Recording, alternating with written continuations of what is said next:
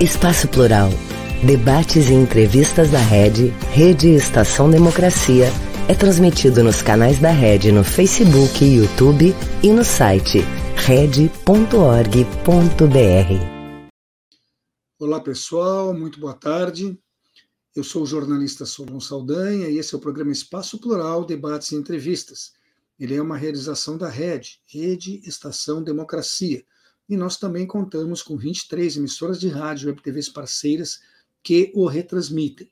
Hoje nós estamos na nossa edição número 413 e temos como convidados Fernando Nogueira da Costa, doutor em economia, docente da Unicamp.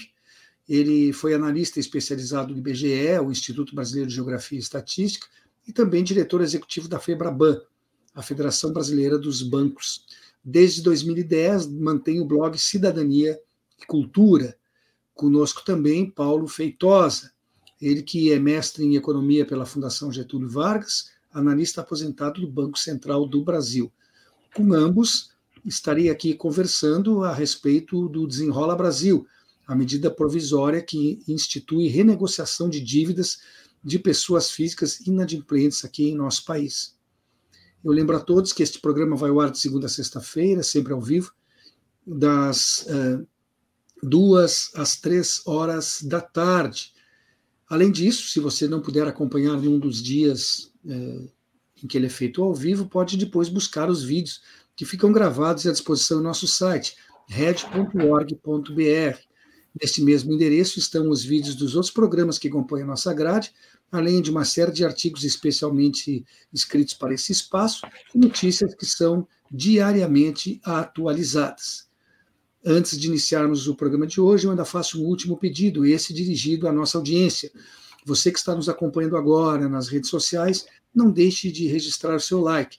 Isso é muito importante nesses meios e ajuda na continuidade do nosso trabalho. Seja muito bem-vindo, Fernando. Boa tarde. Boa tarde. Agradeço muito o convite. Vai ser um prazer conversar com vocês. Boa tarde, Paulo. Seja bem-vindo. Boa tarde, é, meus cumprimentos a todos os nossos espectadores, ouvintes, a você, Solon, ao professor Dr. Fernando Nogueira da Costa, que foi, inclusive, meu professor na Unicamp, já nos idos de 1990, e com quem eu tive a oportunidade de aprender muito e que tenho certeza que vai é, continuar nos ensinando nesta palestra de hoje, nessa aula de hoje. Pelo contrário, eu aprendo com os discípulos. É, escutem, auxiliar as famílias brasileiras de baixa renda né, para que saiam da situação de inadimplência não é uma ideia de agora, isso já era promessa de campanha do presidente Lula. E o programa que está sendo proposto é para dívidas de até 5 mil reais que terão descontos e garantias de pagamento. Isso deve interessar também muito, imagino eu, ao próprio mercado, uma vez que um bom número de pessoas estará de volta na relação dos possíveis consumidores, que hoje estão afastados. Então, eu pergunto para vocês: que peso e que importância tem esta medida? Por favor, professor Fernando, posso começar com o senhor? Pode. É uma medida. A gente vê os valores, muitos, classe média para cima, acham assim, os valores são baixos mas deve atingir a expectativa 70 milhões de pessoas. Então, isso por si só já, já mostra a importância social. E muitos são dívida até 100 reais, uma coisa assim que a gente acha, tem gente com dívida de 100 reais e negativados, significa não pode receber crédito em função disso.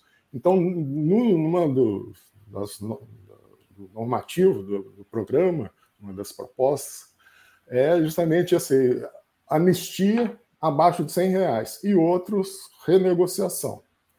Então, antes de entrar nos detalhes, é, eu acho que é importância de retomar o um mercado consumidor. Só para levantar um ponto estratégico, que muitos não pensam. O Brasil ter, agora já está com a sétima maior população do mundo, mas é a quinta maior no primeiro governo Lula. E uma do, das explicações daquele período assim, de, de crescimento foi justamente focar, dar prioridade à emergência social, à mobilidade social. e aí amplia o mercado interno. O mercado interno, hoje, da sétima maior população do mundo, se, se é um mercado consumidor ativo, atrai capitais estrangeiros, investimento que gera emprego, gera renda. Então a gente tem que pensar não a medida em si e o efeito multiplicador em termos macros, em termos macroeconômicos, macrosistêmicos, se quiser. É, Paulo, isso aí que acabou de ser posto pelo professor Fernando a respeito do, do até 100 reais simplesmente é, é, extinta a dívida, né? ela é perdoada, e, e, depois o pessoal que vai renegociar é até 5 mil, de 100, 100 reais, mais 101 reais até 5 mil. Ah, por que será que foram esses os valores definidos? Você tem conhecimento de algum critério? E seja qual for esse critério, você acha que ele é o mais correto? Quer dizer, por que 5 mil e não 4 ou 6? Por que o perdão até 100 reais não até 150 ou 200? Existe alguma razão técnica para isso? Você tem esse conhecimento? Essa informação? Solo, é, em, em primeiro lugar, eu gostaria de trazer aqui a medida provisória 1176, que aqui institui o programa emergencial de renegociação das dívidas de pessoas físicas inadimplentes, que é o Desenrola, apelidado de Desenrola, é, como bem lembrou o professor Fernando, ele tem um caráter social extremamente importante. Um caráter que, tanto importante, que já era uma proposta de campanha do presidente Lula, ainda na época de campanha eleitoral. E ele já tinha esta posição em razão de que, em primeiro lugar, a cada mês a gente via a preocupação, especialmente é, apresentada por toda a mídia, por todos os órgãos de comunicação, da elevação do índice de inadimplência que o país estava é, acompanhando, que estava cada vez mais grave. 70 milhões de brasileiros estavam inadimplentes, 42% da população adulta. 70 milhões de pessoas inadimplentes corresponde a 42% da população adulta. É, 40% das famílias acima de três meses. A inadimplência, portanto, é, que já é considerada efetivamente uma dívida é, de muito difícil recuperação, acima de três meses.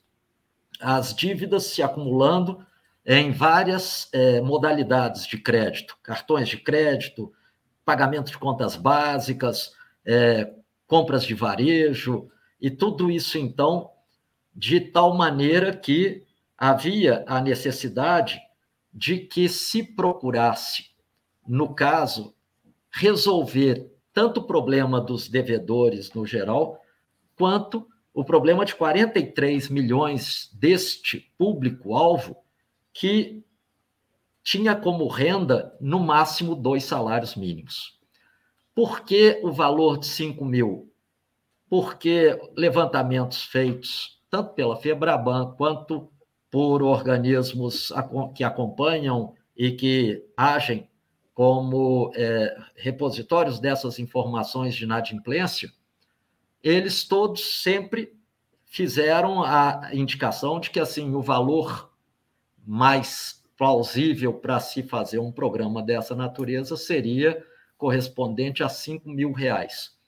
Eu estou querendo chamar atenção para um detalhe que me parece muito importante, porque é uma medida provisória que acaba de ser lançada e que ainda muita coisa está para ser regulamentada, muita coisa está para ser é, proposta, muita coisa está para ser feita, tanto que a própria plataforma que o governo vai operar ainda está em estudo, é, a própria Febraban, que participou dos estudos para a implantação do programa, como membro convidada por parte do governo, ela também é, tem, parece que ainda algumas dúvidas a tal ponto que, assim, matéria da Folha de São Paulo, ainda do início dessa, da, dessa semana, ou do final da semana passada, trazia a informação de que os quatro principais bancos do país, Banco do Brasil, Itaú, Unibanco, é, Bradesco e Santander, se é, mostraram receptivos à ideia e deverão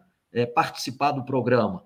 Mas existem outros que ainda estão aguardando a regulamentação, ainda estão esperando para ver. E tem uns ainda que, assim, a princípio, não estão muito crentes de que será uma coisa tão interessante ou preferiram não se manifestar no presente momento. Então, assim, ainda tem coisas tão complicadas para serem mais bem elucidadas que a medida provisória fala de dívidas até 5 mil reais por devedor. Agora, matéria da Folha de São Paulo fala em dívidas de 5 mil reais. Aí seriam dívidas de 5 mil reais por dívida, por categoria, por agente credor. Não fica claro isso na matéria. Então, a imprensa ainda não conseguiu entender bem.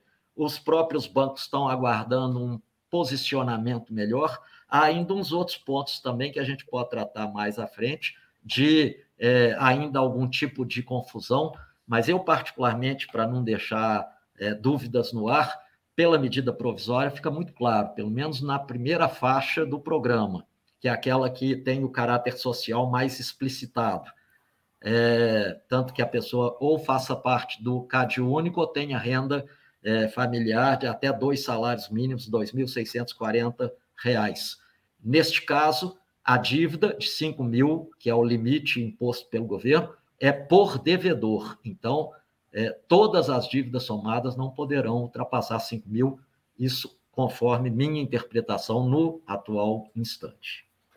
Se, se me permite, Sim, professor. Eu, vou, eu vou acrescentar, um, digamos, informações sociológicas, econômicas, sociológicas, que é relevante para entender justamente o ponto. Porque 100, né, como limite mínimo, você olha o aço, há uma moda, uma predominância em valores pequenos, e aí é arbítrio, não é, não é, não é um número, é mais um número cabalístico do que científico, né? mas assim, é uma moda, provavelmente a predominância.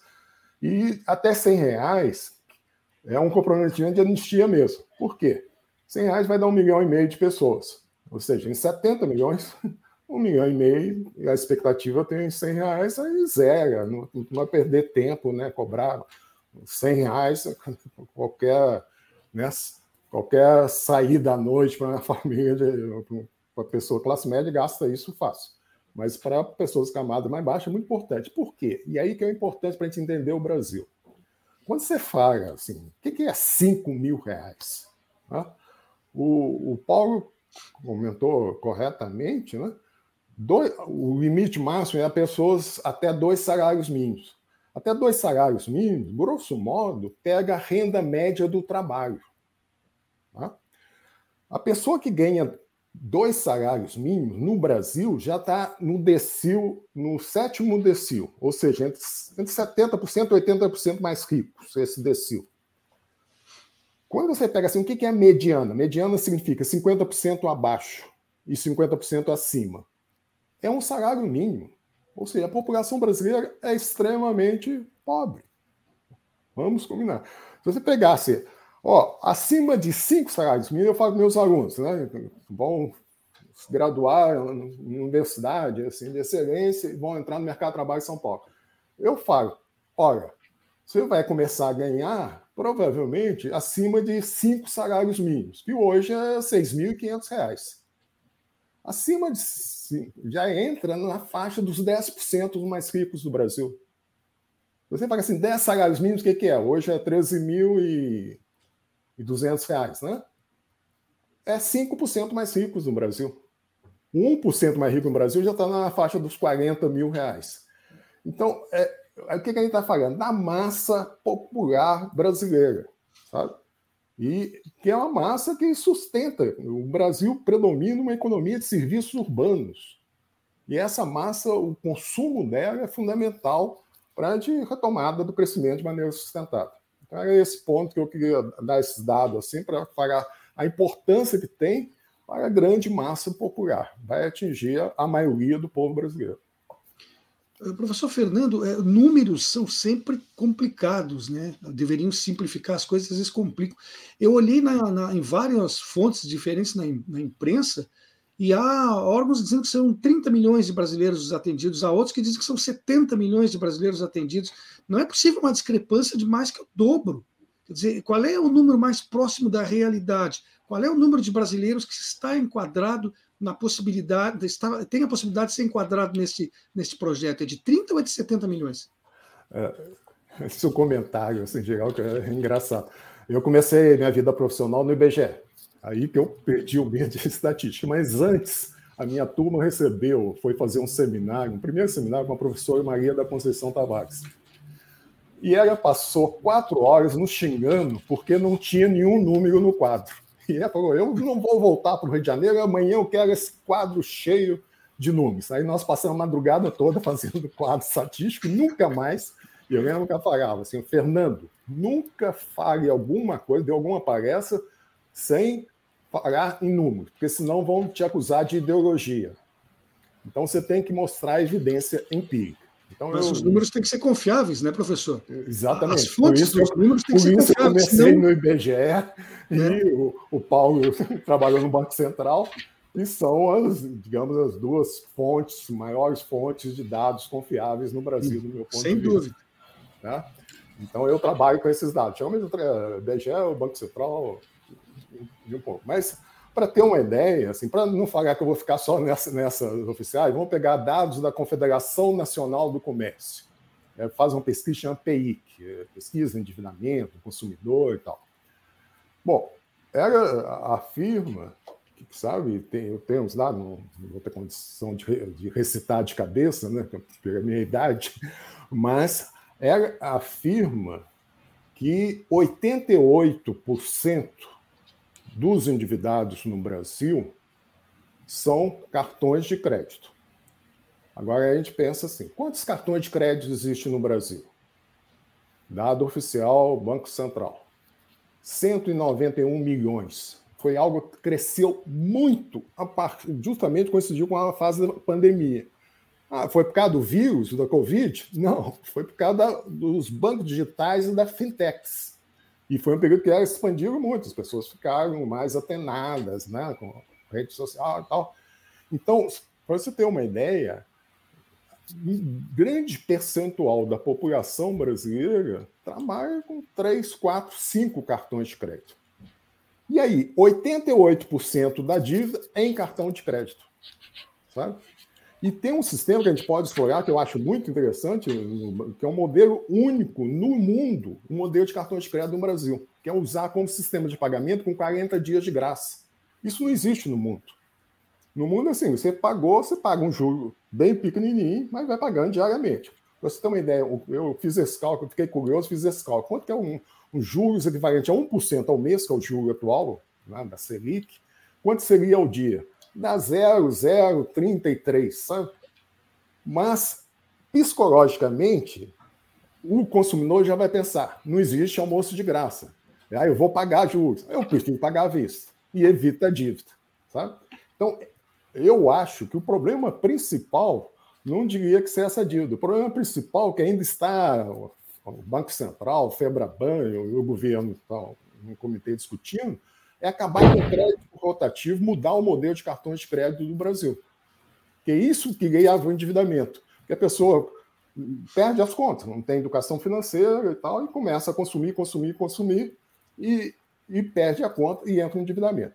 Então, os números que estão sendo divulgados é de fato 70 milhões, tá? Mas você faz, você tem uma estatística e tal, tem que juntar as diferentes fontes, e essa é a complicação. Você pegar assim, ah, cartões de crédito no Brasil.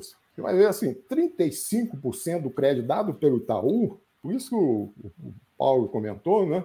O interesse que foi, ah, os quatro grandes bancos, eu acrescentaria a Caixa também, os Big Five brancos brasileiros, que representam 90% dos, da clientela, antes dos bancos digitais da fintech, era esse o número, né? Esses quatro já fizeram chamado provisões para devedores duvidosos. Então, que, o que ganhar agora com o fim da inadimplência né, e que eu pagar alguma coisa, com, vai ter um fundo garantidor desse crédito, para eles vai ser, vai ser um, para eles será um enorme lucro, sabe? É muito bem-vindo. Então eu digo o seguinte: diferentes fontes apontam realmente mais para 70 milhões do que para os 30 milhões, sabe? Eu não sei a fonte dos 30 milhões, mas é, e o que eu me, me acho mais relevante, desde já, eu queria colocar o foco nisso. Cartões de crédito, 88% dos, das dívidas é com cartão de crédito.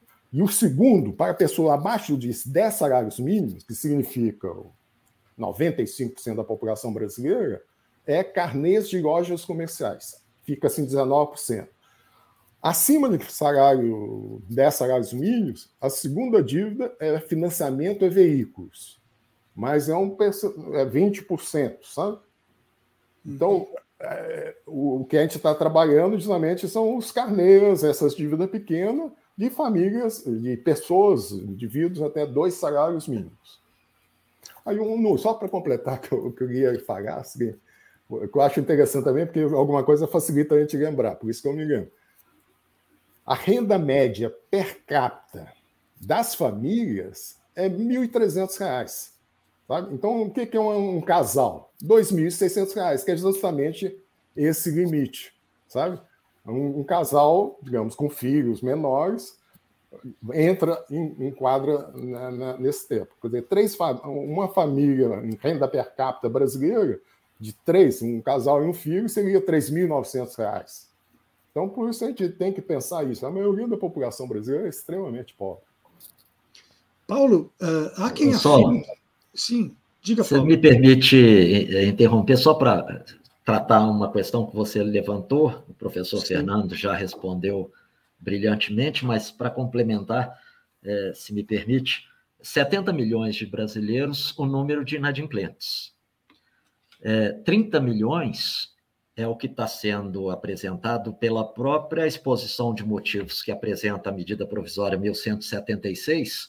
30 milhões é o número de pessoas que eles esperam, dentro deste universo de 70 milhões, que irão participar da renegociação. O que, que significa isso? Muitos destes devedores, incluídos no universo de 70 milhões, poderão, pelas condições apresentadas pelos credores, querer pagar à vista, liquidar a dívida à vista, ou estarão excluídos porque estão naquela faixa que o professor Fernando já falou muito bem, dos 100 reais que vão ser perdoados. Na verdade, não pode se falar na, na palavra perdão, mas vão ser é, tratados anistiados. como se anistiados, enfim. Então, não há muita, na minha opinião, incompatibilidade de números. Talvez o que esteja acontecendo é que cada pessoa que lê o documento, que lê a razão de motivos, ou que vai depois é, ler uma notícia que trata de análise sobre a medida, é, pega um dado que ele acha mais interessante e trabalha aquele dado sem fazer as vinculações, as ligações com o restante do dado, que é o da realidade que a gente vive, que é muito mais complexo. O Paulo com licença, o Paulo chamou muito bem a atenção nesse ponto. Pense o seguinte: vamos pensar. Imagine 70 milhões renegociando individualmente a sua dívida. Você fala assim, presencialmente, fisicamente, as redes uh, de agência bancária não iam suportar, né? Eu comportaria. 70 milhões invadindo as agências bancárias. Nem então, os sites aguentariam a movimentação, nem né, o é. fluxo. Não, o grande problema é que parece que vai demorar um tempo, né? todos, o governo, Febraban, é a plataforma. É uma complexidade fazer a tal da plataforma. O que é a plataforma? Do que eu entendi. Pode ser que eu esteja errado. É uma maneira de cada um, no seu celular, ver, verificar a sua dívida que está né? ou no Serasa, sei lá onde, onde ele está inadimplência. E aí vai receber uma proposta em função do leilão que vai ser feito né, de, de, abatimento dessa dívida. Provavelmente, eu acho que o, o Paulo levantou bem, pode ser assim que, digamos, vou arredondar, pensando alto. Ah, 40 milhões, ah, vou pagar à vista, é dívida pequena e tal, eu somo com esse abatimento, digamos que consiga um abatimento mais de 50% da dívida. Ah, vou liquidar, tirar isso da minha vida, as coisas e voltar né, ao mercado consumidor. Então, provavelmente, eu não tinha visto esse número, realmente não li em nenhum lugar, os 30 milhões, mas pode ser isso, um, um cálculo assim de 40 milhões consegue liquidar com, com um desconto, vai ver que é muito vantajoso. Por quê? Quem não liquidar vai ficar com compromisso até cinco anos, que são 60 meses, não é isso? 60 meses. Com juros de 1,99%. Eu achei até um número, outro número cabalístico, que eu achei engraçado. Né? Eu falei, 1,99 faz lembrar aquilo né, que vendia antes, em dólar. Ah, um dólar e 99 centavos. No Brasil teve um real e 99 centavos, enquanto fazia sentido isso. Era uma coisa chamativa. É um número cabalístico. Mas se você pensar isso, é quase 2% ao mês. Faz as contas, sabe? Aumenta muito. Ah, vou pagar em 60 meses, 5 anos. 27,7% ao ano. Exatamente. 20, eu fiz a conta assim, quanto representa ao ano? 27% ao ano. Não é pouca coisa, né? A gente pensasse. Né? É, mas, então... mas, vocês têm que entender que são economistas e também há um outro, uma outra questão aí. Os jornalistas não são muito afeitos a números, né? Então, a, talvez até, como eu disse, que li em diversas fontes e os números não batiam, fosse justamente pela falta de análise desses detalhes que vocês estão levantando agora. Então tem que se dar esse descontinho também pelo problema profissional. Mas, Paulo, há quem afirme que o nível atual da inadimplência do nosso país ainda é decorrente da pandemia de Covid-19, que, mas isso foi um problema global, né? Os índices atuais são realmente eh, maiores do que, do que os que existiam antes da pandemia, a pandemia pode, de fato, ter contribuído para a elevação desses índices de inadimplência? Ô, Sol, é, depois eu gostaria de te pedir que me perguntasse uma questão, mas eu vou hum. tratar dessa que você me fez agora. Eu gostaria que você me perguntasse o seguinte: eu, quando comecei a trabalhar, eu fazia análise de conjuntura aqui na Secretaria de Planejamento do Estado de Minas Gerais, de onde eu estou falando, e toda vez que a gente ia analisar alguma política pública, a pergunta que é, pairava como determinação para todos nós da equipe era quem se beneficia, a quem vem atender a análise, quem ganha com a política que está sendo adotada. Porque a partir do momento da identificação de, dos vencedores, dos beneficiários, é mais ou menos aquela regra do follow the money a partir do momento de você determinar quem está se beneficiando, você consegue extrair conclusões que, de outra maneira, só pela, pela leitura simples da, da, da medida provisória, do documento legal, pode não ser auferido. Mas vamos lá. Mas, Paulo, eh, só, só um parênteses. Essa é mais ou menos aquela pergunta que se faz em filmes de suspense, né? Quem, quem se beneficiou com o crime? Sim. Né? É mais ou menos a, a mesma situação. Mas essa, desculpe a brincadeira e vamos lá. Mas, mas essa, depois eu gostaria, de, se tiver a oportunidade, mas, de voltar. Aí eu vou fazer uma parte. Sigam o dinheiro não é, é só relacionado a crime, não. Se você quiser fazer uma investigação sociológica da sociedade, siga o dinheiro. Tem que seguir quem está se beneficiando. Chegará a solução do, da questão. Mas só para responder a pergunta, só para não te deixar é, no ar, é, de fato, com a pandemia, houve, é, por conta das próprias medidas é, de, de contenção de, de, de circulação de pessoas, e isso acabou acarretando também circulação de produção, de mercadorias, etc. Quer dizer, todas as medidas de, de lockdown e etc. que foram adotadas, muita gente fechou a sua atividade, muita gente, é, a, a, fábrica do mundo, que era a China, parou de produzir, uh, os principais insumos estavam chegando de lá, a indústria que sofreu com isso, várias atividades foram, tiveram parte de seus departamentos, várias empresas, é, se não fechadas de todo, pelo menos com uma redução muito grande do, do movimento de produção e de, suas, de seus planos. E isso aí provocou desemprego. E provocando desemprego com lockdown nas cidades e etc., o Fernando já chamou maravilhosamente bem a atenção para isso. O Brasil é uma sociedade que vive de serviços urbanos, especialmente, principalmente hoje, é o maior setor de atividades e é o maior gerador de produção e renda no país. E com isso, então, é, é claro que se você perdeu o emprego, não tem mais como ir para, é, para a rua para fazer se tornar um consumidor de serviços, e isso acaba fazendo um efeito em cascata, um efeito dominó, que acabou sim prejudicando e levando muitas pessoas que tinham dívidas, mas que contavam com a seu emprego e sua geração de renda para pagá-las, acabaram tendo que optar, ou paga aquela mais cara, ou paga aquela que terá mais dificuldade de ser imediatamente é, tomada alguma providência contra o devedor. Ou come, é né? o, ou, ou isto. É, é, a, a gente tem que, inclusive. Acrescentando aí, indo Desculpe a interrupção, não, mas indo, você no, tem todo o direito de fazer no, isso a hora que você quiser. O, o, fio, o fio condutor da sua análise, só para reforçar com uma evidência, que a gente tem que lembrar o seguinte: fala assim, ah, depois da pandemia, vamos lembrar, primeiro, a vacinação, por motivos bastante conhecidos, atrasou no Brasil, não é? Pelo negacionismo científico e tal. Então, Sim, claro. começou a liberar, a sair da pandemia em 2021. Só que no terceiro trimestre de 2020 houve um choque inflacionário no mundo com a queda das chama quebra das cadeias produtivas e comerciais. Exatamente. No distanciamento social houve uma interrupção. E como é um sistema, né, é evidente que houve defasagem, entrega, problema de container, problema de transporte e o mundo todo aumentou a inflação. O Brasil estava com a taxa de juros de 2% Selic, taxa básica de referência. E ele segurou essa taxa, né, o Banco Central, até março de 2021. Só que depois disparou. Né?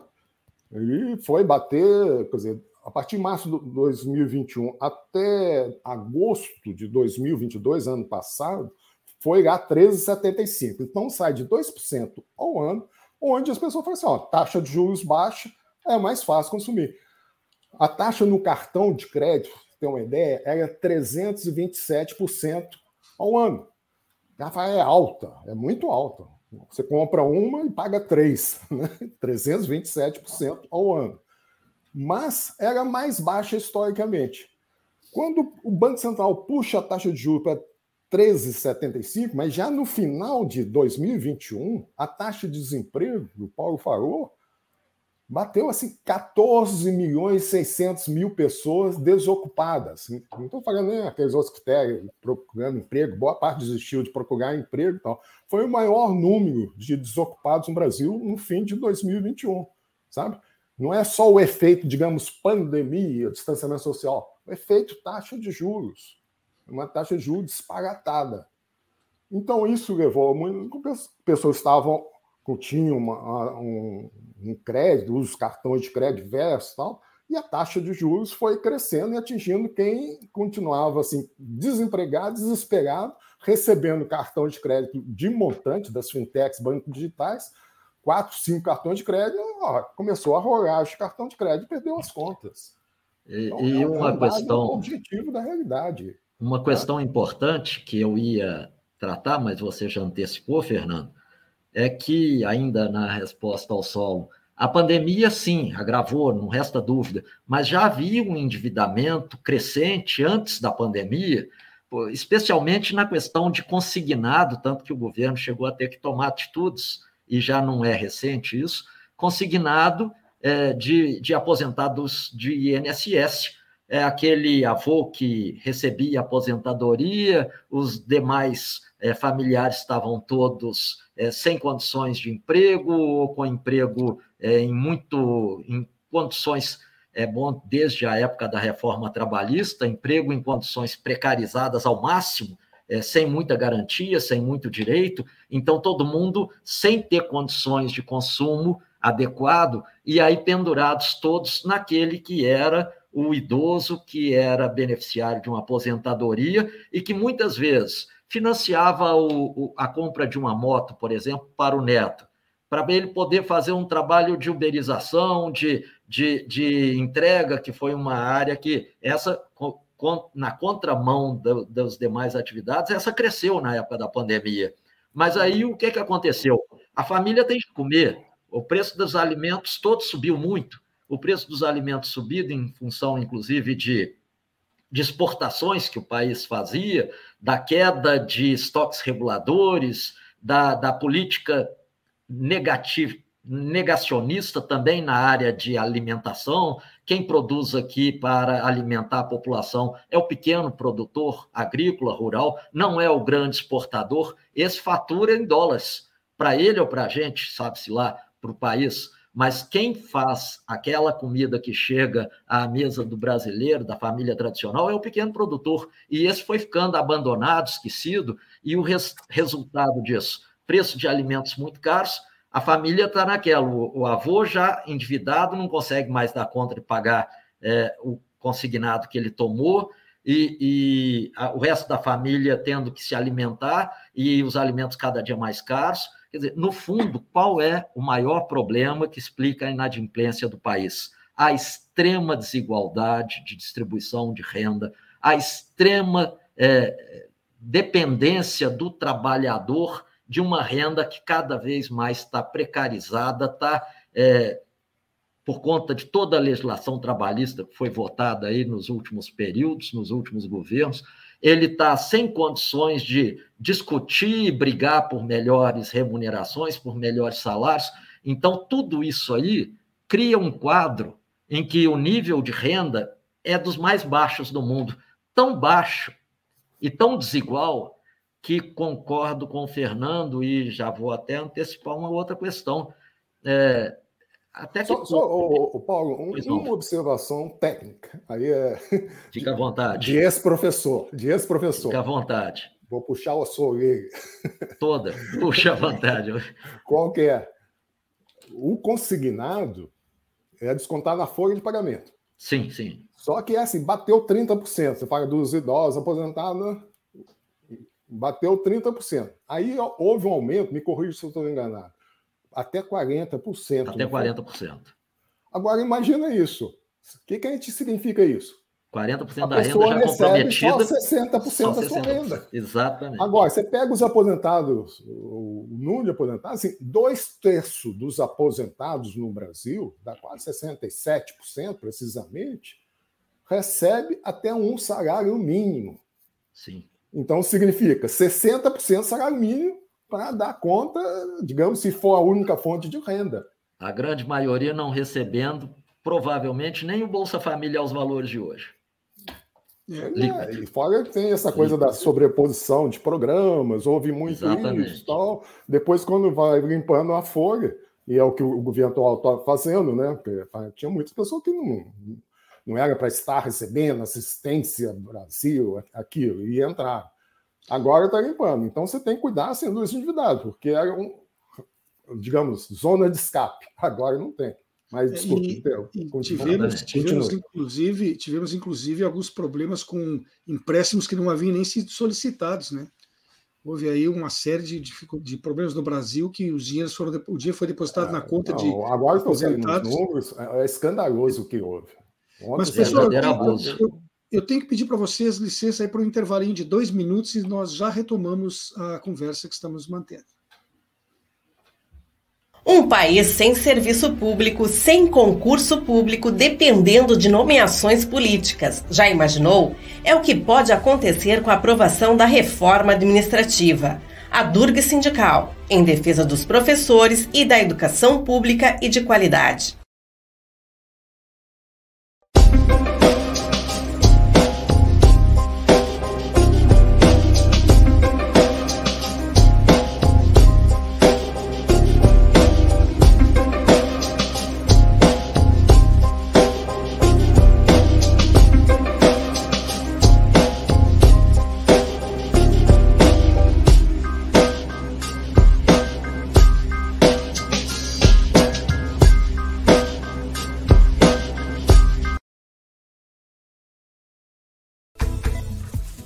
Falando de uma cooperativa de crédito, conhece? Sim. Você movimenta sua conta como no banco, mas não é banco. E tem crédito se eu precisar e pra padaria também. Ah. E que o resultado é dividido entre todos. E você pode investir com segurança. Sim, é simples. A Cressol tem tudo isso. Lá, ganhar é para todos. E se eu quiser cooperar? É simples. Vem junto! Cressol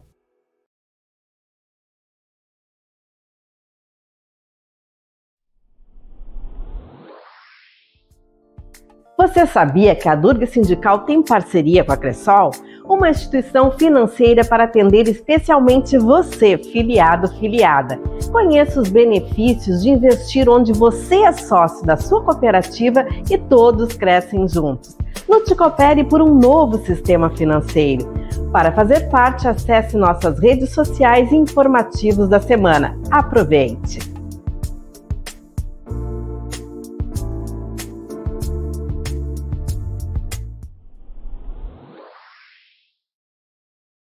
Voltamos com o programa Espaço Plural, Debates e Entrevistas. Ele é uma realização da Rede Estação Democracia e nós contamos também com 23 emissoras de rádio e TVs parceiras que o retransmitem. Hoje nós temos aqui as presenças de Fernando Nogueira da Costa, doutor em Economia, docente da Unicamp, foi analista especializado do IBGE, o Instituto Brasileiro de Geografia e Estatística, e diretor executivo da FEBRABAN, a Federação Brasileira dos Bancos. Desde 2010 ele mantém o blog Cidadania e Cultura, uma outra recomendação nossa aqui. Paulo Feitosa, mestre em economia pela Fundação Getúlio Vargas, é analista aposentado do Banco Central do Brasil. Com os dois, nós estamos aqui conversando sobre o Desenrola Brasil, a medida provisória que institui renegociação de dívidas de pessoas físicas inadimplentes em nosso país. Eu peço um minuto de licença aos dois convidados, no sentido de fazer um convite à nossa audiência, antes de retomarmos a entrevista é para que participem do primeiro ciclo de debates de direitos humanos, novos olhares sobre o século XXI. Ele é promovido pela Associação dos Docentes da Unicinos, Secretaria Municipal dos Direitos Humanos de São Leopoldo e também pelo Conselho Municipal de Direitos Humanos desta cidade aqui do Vale dos Sinos.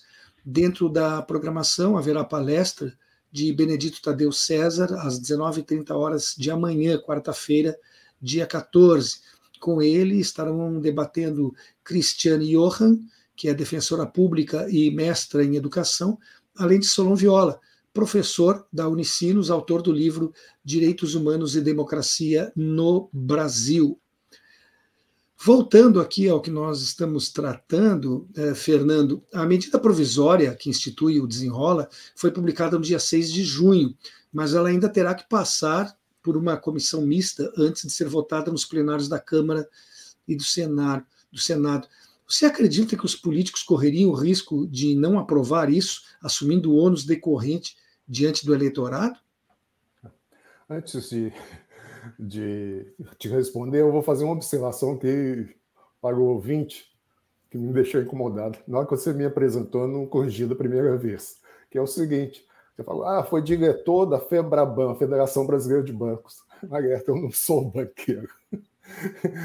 Eu estive banqueiro, mas aí tem uma coisa que você não falou. Eu fui vice-presidente da Caixa Econômica Federal durante o primeiro governo Lula. Por esse motivo, que eu, o meu colega, que era presidente, falou: não, você que gosta de banqueiro, que eu era pesquisador de bancos, vai nos representar lá. E eu fiquei quatro anos convivendo com os banqueiros. Muito bem, obrigado.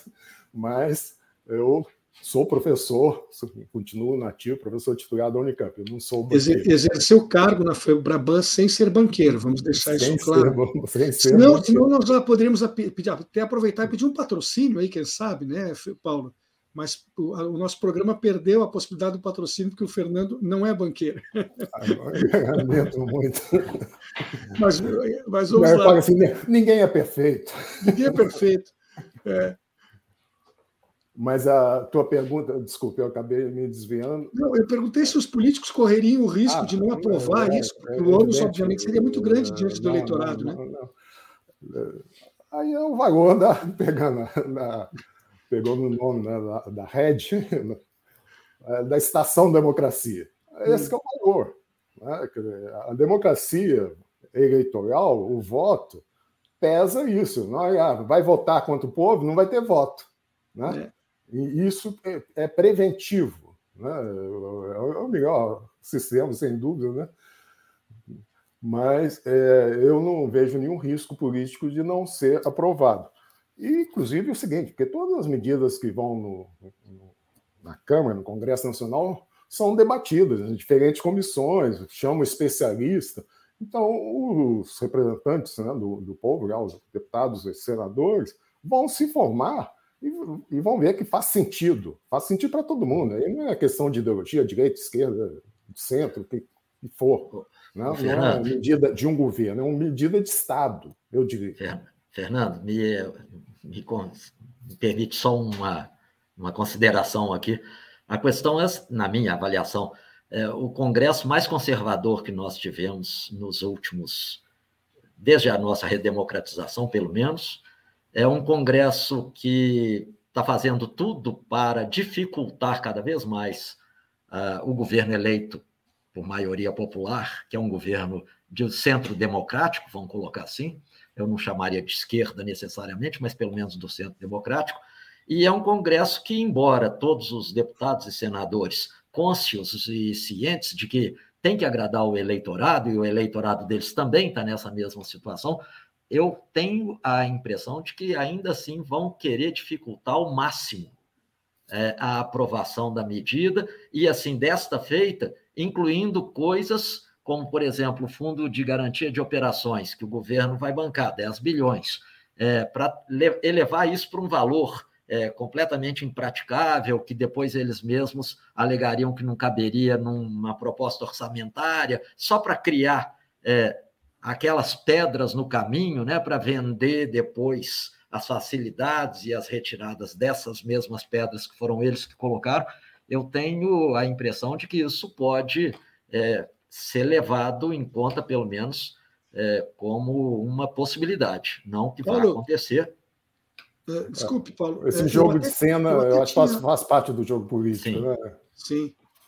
Eu até tinha posto aqui como uma pergunta que eu queria te fazer logo depois, Paulo. É, era exatamente isso, saber de onde é que vem os recursos para a constituição desse fundo garantidor de operações.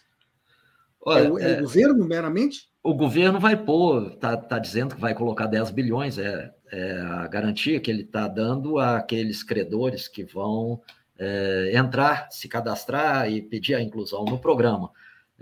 Essa garantia não vai atender a todo mundo, é só para aqueles da faixa 1 das operações, que são aqueles que ganham até dois salários mínimos, têm é, dívidas incluídas até 31 de dezembro do ano passado, 2022, no valor total de 5 mil reais, e que são também, é, ou façam parte como inscritos no CAD único, no Cadastro Unificado Social. É, esse povo, se tiver para estimular os credores a reduzirem, a concederem descontos, para facilitar a negociação por parte dos inadimplentes, esse pessoal, para o governo conseguir atraí-los, está oferecendo a garantia das operações. Quer dizer, se você pede o refinanciamento e depois, qualquer é, problema que venha a ter na sua vida, você não deu conta de cumprir ou de honrar mesmo esse refinanciamento, o credor, quem pôs é, quem fez o refinanciamento não perde, porque o governo entra com esse valor é, de um fundo de garantia de operações de 10 bilhões. É o governo. É. Como isso vai ser feito, de que forma vai ser feito, é, ainda não está regulamentado, não está explicado bem. Mas, de qualquer maneira, eu, eu acho que assim a ideia sempre que está por trás é o fundo garantidor de crédito, que o governo já tem desde a época das crises bancárias aqui do início do Plano Real, e esse fundo garantidor de crédito como um mecanismo de proteção para as instituições financeiras e também para o mercado, ele, ele na verdade, é uma quantia irrisória, mas quem acaba pagando no fundo, e é um fundo é, que está muito bem estabelecido, inclusive com recursos que poderiam é, permitir bancar esse fundo de garantia de operações agora, é, é o próprio, é, são os próprios bancos, são os próprios agentes financeiros, as instituições financeiras, com coisa de 0,0025% do valor dos depósitos correntes, o que a gente acha que é assim, ah, isso é desprezível. É, às vezes, três dígitos depois já muda completamente de figura a, a valor dos montantes quando os montantes são muito elevados. Fernando? É interessante, completando, é, é, interessante que, pelo mecanismo, vai ter um leilão que chama o leilão holandês, né? que, é o, que é o contrário. Ou seja, o, os bancos que derem maior, maior desconto, maior desconto vão renegociar a dívida. Me corrija se eu estiver enganado, Paulo, mas pelo que eu entendi é o seguinte: digamos, tem uma dívida, vou pôr, no máximo, 5 mil reais. Né?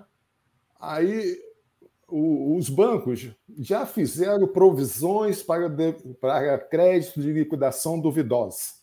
O que, que é? Essas provisões já foram descontadas no, nos lucros dos balanços anteriores. Já, estão com prejuízo, já estão com é, prejuízo. Isso, é, já está assim precificado. Qualquer coisa que entrar é reversão de prejuízo, é receita extra, é receita é, extraordinária. É, deram lucros, como É lucro sempre. na veia, para usar a expressão é, aí, de extraordinário. Digamos, já é dinheiro que eles, eles consideravam perdido. Exatamente. Então eles vão negociar, vai ter um leilão que chama leilão reverso holandês, né? E quem der o maior desconto pega essa garantia. Sai na frente, sai primeiro. E ele disputa justamente isso. Não, eu dou um desconto maior, vou dar um desconto maior. E aí, sabe, para pegar justamente Exatamente. garantia. E Tanto os credores isso, quanto os bancos. Aí o devedor fala assim: não, digamos que no leilão reverso, assim, é, eu vou chutar, não tem menor base científica para isso. Mas assim, digamos assim, ah, o banco aceita pagar 20% que eu devia. O cara vai pagar a vista e pronto, resolve. Não é isso? É. A lógica, não estou falando um número com precisão.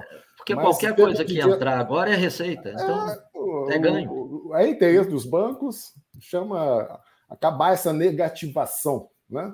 Porque volta a ter como cliente potencial de novos créditos. Era aí que eu queria que o Solon, é, então, me fizesse aquela pergunta que eu disse: quem ganha? Quem se beneficia? Bom, em tá, primeiro lugar, sem dúvida, sem dúvida nenhuma, os inadimplentes, os então, negativados eu pergunto agora uma, uma questão para o Fernando e volto com essa para ti, essa que é aquela questão do, do, do, do, filme, como eu falei antes. Sim, vamos lá. Uh, Fernando, por que, que os juros no Brasil são tão elevados? Os bancos dizem que eles são elevados porque a inadimplência é alta. Mas será que não se trata de uma inversão do que, que seja causa e efeito? Será que, eles, que, a, que a inadimplência não é elevada justamente porque os juros são altos? Nós não estamos aí diante daquela dúvida sobre o que, que vem primeiro, se é a galinha ou o ovo? É um dilema ovo-galinha. É, eu tenho essa sensação. Agora, eu é só, só faço essa resposta. Quanto tempo nós temos? Ah, temos Porque eu fiz um artigo, eu vou, vou, chamar a atenção, é o seguinte, eu fiz um artigo, está no... Eu fiz para o GGN, aí a estação, a estação no, a rede democrática dos economistas, ontem, Republicano, está correndo já na rede social, no meu blog, um artigo falando sete jogos dos sete erros que são sete explicações para o porquê que o juros é alto. E aí eu exploro essa inversão de causa e efeito. Geralmente, cada um faz de acordo com a sua doutrina, cada corrente de pensamento econômico. Né? E faz, cada um dá, dá uma justificativa. Eu, para explicar tecnicamente, levaria um tempo. Eu não consigo assim e rapidamente. Temos que ter um programa só para isso. Mas eu vou falar a minha posição. Tá que, é, assim, que seria a última posição é, que eu falo é a posição mais simples, não é a posição assim de eu vou pegar uma variável macroeconômica, fazer uma correlação para explicar os juros. Não. Pense o seguinte: quem está no Copom, Comitê de Política Monetária, fixando juros? Nós temos um regime de meta de inflação onde o Banco Central passou a fixar os juros. E agora a gente está vendo a realidade: a taxa de inflação está abaixo de 4%. A taxa de inflação no Brasil, desde 2004, deixou de ser problema, com exceto dois anos, 2015 e 2021. O resto todo é em 6% inicial, dá 5,8% na média. Ou seja, a gente já está quase 20 anos, sabe? Com a taxa de inflação inicial, a sociedade convive com essa taxa de inflação inicial. Eu já falo assim: combate à inflação não é a prioridade número um da política econômica. Prioridade número um da política econômica é retomada do crescimento sustentado de renda e emprego. Tá? Não é fixar os juros. Então eu pergunto, por que, que os juros é tão alto? Aí eu pergunto, quem está no Copom ganha duas vezes. É um jogo de ganha-ganha. Ele ganha reputação perante seus pares no o mercado da Faria Lima, como a gente diz, né? porque ah, combater a inflação inédita e tal, beneficia os rentistas e beneficia o próprio bolso eu falo, tem um conflito de interesse. Você se atrasa, como agora está atrasado, né? né? baixar os juros de 1% ao mês, faz a seguinte conta. Private Bank, que é a renda dos ricaços brasileiros, tem bancos que começam de 5 milhões. Provavelmente todos os diretores do, da, da, do Banco Central recebem mais, tem um, mais de 5 milhões. 1% é 50 mil reais é muito, muito mais. É, é, fica assim no zero qualquer coisa mais rico do Brasil. Então, eles estão beneficiando a si próprio. Eu acho que esse atraso não é assim neutro, científico. Não, é dinheiro no bolso, sabe?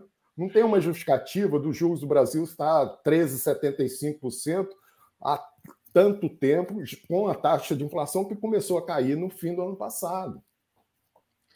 Fernando, só se me permite o solo, é, você é, era afiliado à escola pós-keynesiana, quando me deu monetária lá em Campinas.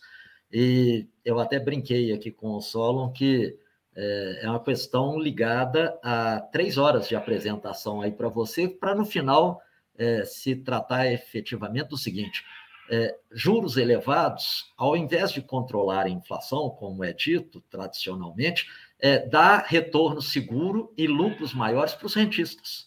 Então, no fundo, me parece que é um pouco ainda um resquício de uma luta de classe entre é, quem tem a renda de capital e quem tem a renda de salário, de trabalho. É, é isso, é que é, isso é que é a grande explicação. É, é o conflito distributivo. Exatamente. Né? De todas as sete explicações que eu levantei nesse artigo que está circulando, eu, no, no, fim, eu exponho conflito distributivo e eu falo, essa posição está disputa, disputa riqueza. E ficou, nós convivemos com isso, e eu, tô, eu posso falar, uma das coisas da idade é o seguinte, eu tenho um modelo ciclo de vida. Nessa minha idade, estou com 71 anos, você já aposentou tudo, você já acumulou tudo, você, você acumulou, já está na faixa da maior riqueza da sua vida. Eu sou professor de finanças comportamentais, que é finanças pessoais, né? psicologia do investidor. Então é a fase que você está com. E aí você vê, 1% ao mês é muito mais. Eu ganho mais hoje em juros do que na renda do meu trabalho como professor titular. É uma coisa, vamos combinar, que é muito confortável para os rentistas. Né? Só é que isso é uma distorção, né? É, isso é 1% mais rico do Brasil, né, que, que tem esse Mas... volume de renda, que consiga superar em juros, rendimento de juros, acima da renda do trabalho. Bom, professor, eu, eu preciso permitir que o Paulo responda aquela pergunta que ele quer que eu pergunte para ele. Antes de encerrarmos o programa, nós temos aí mais três minutos, mais ou menos, você vai ter que ser sucinto, Paulo. Mas Sim. vamos lá. Quem está ganhando? Quem sai ganhando com isso em tudo? Minha, em minha avaliação, e eu posso estar enganado ou parcialmente enganado, sem dúvida, em primeiro lugar, os inadimplentes, e aí não tem se a pessoa é do, do Bolsa Família, se está inadimplente, está dentro da dívida de 100 reais, vai ganhar a anistia dessa dívida, é, vai ter condições de renegociar ou pagar à vista outras. Então, eles ganham, não há como falar. Especialmente os de mais baixa renda, independente de que tipo de é, programa de assistência que ele possa estar participando. Eu estou falando isso porque eu vi algum telespectador, alguma pessoa que falou da mãe que estava com problema e que talvez não se beneficiasse. É, a Febraban, e aí eu queria provocar o nosso diretor executivo da Febraban, porque o Isaac Sidney, que é presidente, falou na, na matéria feita pela aliás, Folha. Aliás, ex-colega do Banco Central do Paulo. A Febraban acredita que o programa Desenrola tem potencial para que o crédito possa continuar a ser concedido de forma segura. Então, quer dizer, como é que o banco ganha maior parte de suas lucra lucratividade? Se não é emprestando para o governo, e aí a, a, grande explicação das taxas de juros elevadas, a Selic elevada, é emprestando para o público. E se você tem a tranquilidade de poder emprestar em maiores volumes para um mercado expandido, porque agora as pessoas estão, não estão mais negativadas, porque elas podem voltar a ter acesso a crédito, é ganho para os bancos. Em terceiro lugar, os credores, especialmente as lojas varejistas, também as, as, as prestadoras de serviço público, gás, telefonia, etc., vão ter condições de ganhar, porque era recurso que já estava perdido e muitas vezes por um valor tão pequeno que não compensa o custo judicial de, de tomar medidas contrárias ou para cobrança ativa e etc. É, me parece que uma forma de garantir crédito futuro para pessoas hoje endividadas, porque a segunda faixa do programa Desenrola é para negociação que não está dentro desses critérios de 5 mil reais e etc entre bancos e devedores, e aqui não, não se tratou de limite de 5 mil reais, aí o banco pode diretamente com o devedor, é mais um feirão da Serasa que vai estar sendo aberto, mais uma oportunidade, e agora com os bancos um pouco mais incentivados a, a quem sabe, é, fazerem algum tipo de concessão maior. as instituições financeiras, desde logo, especialmente aquelas que trabalharem na faixa 1, por causa mesmo da questão da garantia do Fundo de Garantia de Operações, e até algumas pessoas que o programa fala isso, a medida provisória fala, ninguém garante que isso vai acontecer, que serão estimuladas a fazerem é, cursos de educação financeira. Que a gente sabe que, por mais cursos que possam ser feitos, e isso trará benefício, o problema central continuará sendo renda baixa, renda individual baixa, renda familiar baixa, renda per capita baixa, que é o nosso problema sério aqui no Brasil, e que pode levar, dependendo das intempéries, de uma série de é, coisas que ninguém tem capacidade de prever de imediato, a novos posteriores endividamentos e realimentação, não agora nesse momento, mas dentro de, uns, de algum período maior de prazo, um pouco mais dilatado, realimentação dessa mesma onda de superendividamento. Essa aqui é a minha preocupação. Na realidade, então, nós estamos diante de uma situação que pode haver aí um destensionamento, digamos assim, né? Um pouco de tranquilidade para as pessoas, mas precisamos de geração de emprego e renda, porque se a pessoa não tem renda, não tem como pagar dívidas que porventura, porventura precisa contrair. Isso é evidente, e, né? E Pessoal, eu sou obrigado, eu sou obrigado só a te interromper para falar, e tenho certeza que o professor Fernando vai me apoiar com educação de qualidade, com educação que é fundamental para que qualquer, é, numa sociedade cada vez mais é, tecnológica e de intensivo em conhecimento, numa sociedade desse tipo, em que as pessoas tenham condições de, sim, aproveitarem as melhores ocupações, qualificados e com as maiores rendas. Pessoal, se foi o nosso tempo, professor Fernando, muito obrigado pela sua participação. Paulo, muito obrigado também por estar aqui conosco, tão esclarecedor que foi o programa de hoje. Um grande abraço aos dois, espero que possamos em outras vezes nos, encontrar, nos encontrarmos para ter conversas tão boas e produtivas como a de hoje. Tá certo? Grande abraço, muito obrigado. Fernando, muito obrigado, um prazer e abraço a todos os nossos é, telespectadores. Um prazer a todos. E só uma última ressalva. Eu não sou banqueiro, estive banqueiro.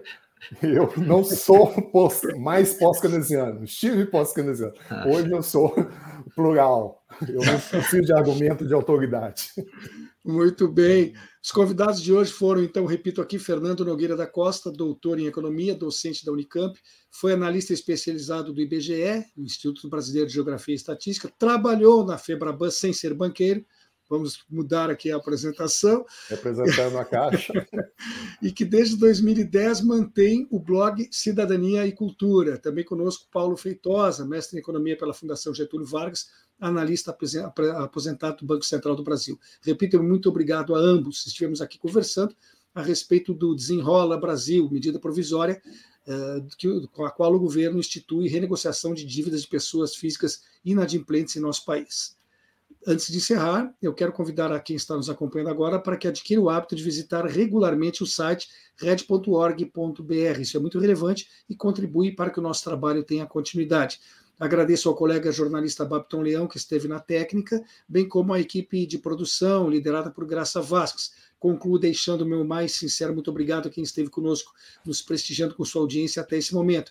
Reitero o convite para que estejam aqui sempre de segunda a sexta, das duas às três da tarde porque eu vou estar com certeza esperando. Uma excelente terça-feira, forte abraço e até amanhã.